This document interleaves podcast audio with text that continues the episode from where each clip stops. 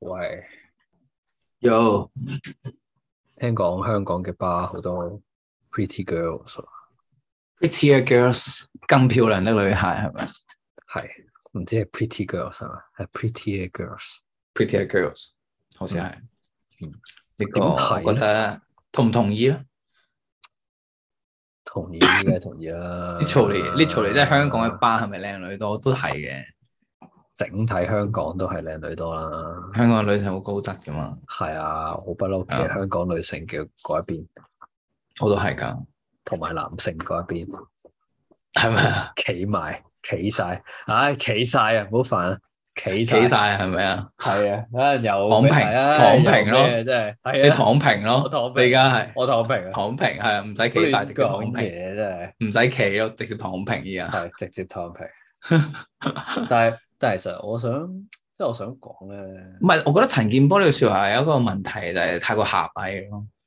佢有冇睇到一間巴要成功，Pretty Girls 當然好重要， exactly 但係仲有好多嘢都好重要嘅。係啦。你覺得我都想講呢個位，即係你覺得係一間 bar 除咗啲 pretty girls 之外，仲有咩先吸引到人？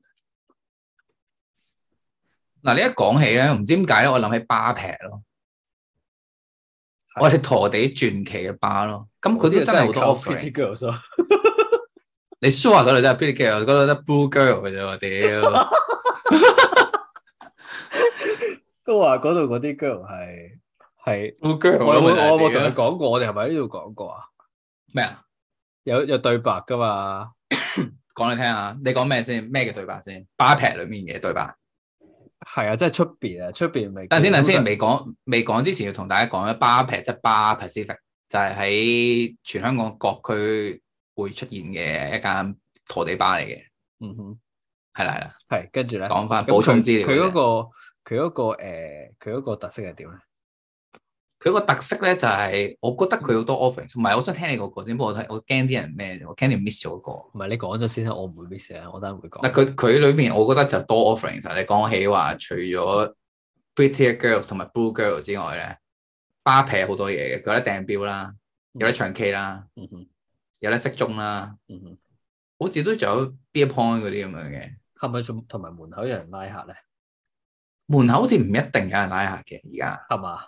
係啊。嗱，因為我個我想分享個故事係關於門口拉客嗰個嗰個 pretty 你講，我記得我喺現場，不過你講一次俾大家 girl- 嗰聽個下。 pretty 哦 girls 嘅，就啊係係曾經有一間 bar 咧，我好中意去嘅。咁但係佢隔離都係啲類似巴劈或者係即係嗰類啦，有骰盅，有差妹，飲藍妹成桶一桶咁樣上嚟嗰啲巴，咁又有人拉客嘅。咁每次經過咧，佢都會問我：喂，靚仔入嚟玩啊！咁樣嘅，係你點應佢咧？我每次就都會講同一句嘢，喂，下次啦咁樣。下次啦，下次玩你啦。係啊，嗯下次啦，下次唔係唔係唔係唔係唔係，即係純粹喂，誒唔好講嘢咁粗鄙，即係下次啦，下次啦，誒下次啦，下次啦咁啊，跟住咧佢永遠就係會接一句，係你估唔估到係咩啊？你係咪聽過？我已經我已經估到，但我唔想暴露我你係年咪齡。聽過？我佢就會都覺得接我已佢就經，會接一句我覺得我覺得對我嚟講應該係啲金曲 嘅 level 嘅歌嚟嘅。係，佢就會係接一句，下次下次下次大概可以，唔係真係好好暴露年齡層咯，呢唔個係，但我想講，跟住我我玩到後期係上癮嘅，你明唔明啊？完全啦，唔係我係你 feel 專到佢登啦。我我我以即係我我呢啲獨撚性格咧，我有時咧我會驚咗，我會兜遠路走啊。但係佢係驚令咗我嘛？係啊，我係驚我會兜遠路走，即係如果遇嗯到其他情況，但係佢係令到我每次都會想專登經過，跟住佢每次就會問我：喂，入嚟玩啦！跟住我就每次都會講下次啊，然之後我就會聽，我就我就好期待佢嗰句下次下次下次，但係佢可以佢每次都會咁唱 嘅，佢每唔係唱出嚟嘅，佢係即係類似我哦講出嚟嘅。講出嚟，但係有少少朗誦嘅 feel 咁樣咯， OK，即係有啲抑揚 OK 頓挫咁講出嚟， O K，係會上癮嘅呢件事，因為我覺得係一個哇浪漫嘅故事咯，係嘛，係一個喺佢個喺香港呢一個鳩鳩地，我覺得呢個係喺香港地呢一個冷漠嘅石屎森林裏面真係一個啊嘅故事揾到發一個出呢個親切感啊，我覺得係冇錯啊！你喺嗰度同人 five 咗啊，係啊，我我係我覺得係因為有個親切感，所以令我係啊，令我你喺每嗰次條都我都會講下次呢樣嘢，你明唔明？係啊，你唔覺得？你試下想象下，將佢王家衞化咗佢，將頭先你嗰段對白係嘛？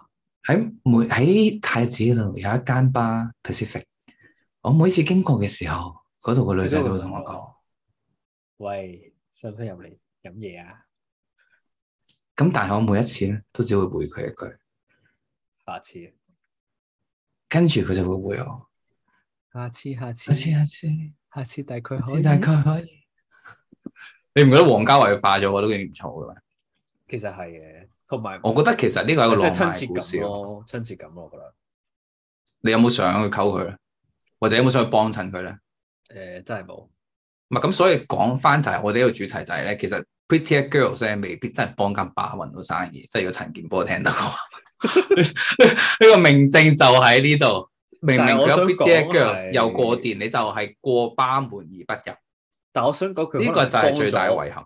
我想講佢可能係幫咗佢隔離，即係我平時去開嗰間咯。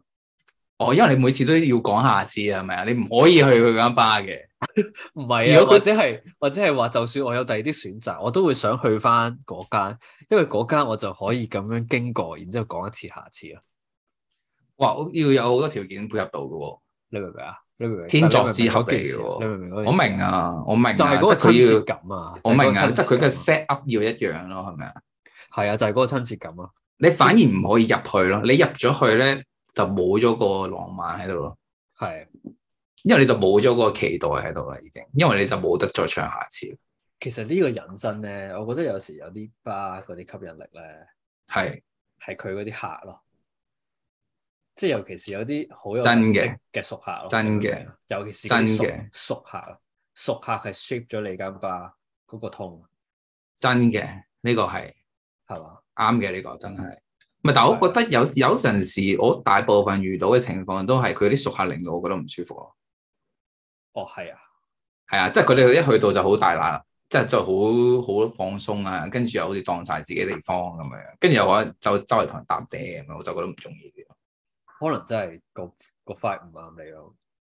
可能係啊，但係其實你都講得啱，即嗯係最其實最緊要係最緊要係真係，其實係一間包會吸引到你嘅係真係好好特，係一啲好細節嘅嘢，未必係真係純粹係真係因為有女啊，即係唔單止 pretty girls 咯，係可能嘅係。但係後生嗰陣時你熟啊都客咯你都只會你後生嗰陣時你都只會去有 pretty girls 嘅吧嘅，誒都唔係嘅都，係咪啊？我覺得真係其他都好重要。唔係，但係我都唔記得咗問重要問題，幫大家問就係咁喺巴門口邀你嗰條女正唔正先，即係下次女孩正唔正先？誒呢啲佢已經唔重要啦，你明唔明啊？都話即係哇！屌嗰我個我 feel 到我 feel 到呢個故事觸碰到你內心最柔軟嘅部分咯。係你唔好亂，即係唔好喺度造謠生事啦又。你呢個成個通完全係嗰大啲，佬啊成日喺度吓，唔唔係咯？你嗰搞啲你咩啊嗰吓？喺度咩啊？説三道四啊，雪係咪啊山係 咯，做佢指手畫腳尋咁啊幽係咪之？時喺度吓，尋人之事咁啊，係係咪啊啊？係啊，我只不過講咗實情，因為每次都帶有一種淡淡嘅哀愁喺度講呢嘅時候，我唔係咯，因為我記得你講咗兩三次嘅呢個故事，係咪啊？係啊證明好深刻咯，係啊，所以我就係話佢真係觸碰到你內心最柔軟嘅部分，可能冇啊，消失咗，已經消失咗，已經過去咗啦，因為失去嗰間咗，錯嗰過咗啦。因為嗰間巴已經消失咗，我都冇再你去行。依家你呢啲咪就啊叫做走過路過，最後錯過咯。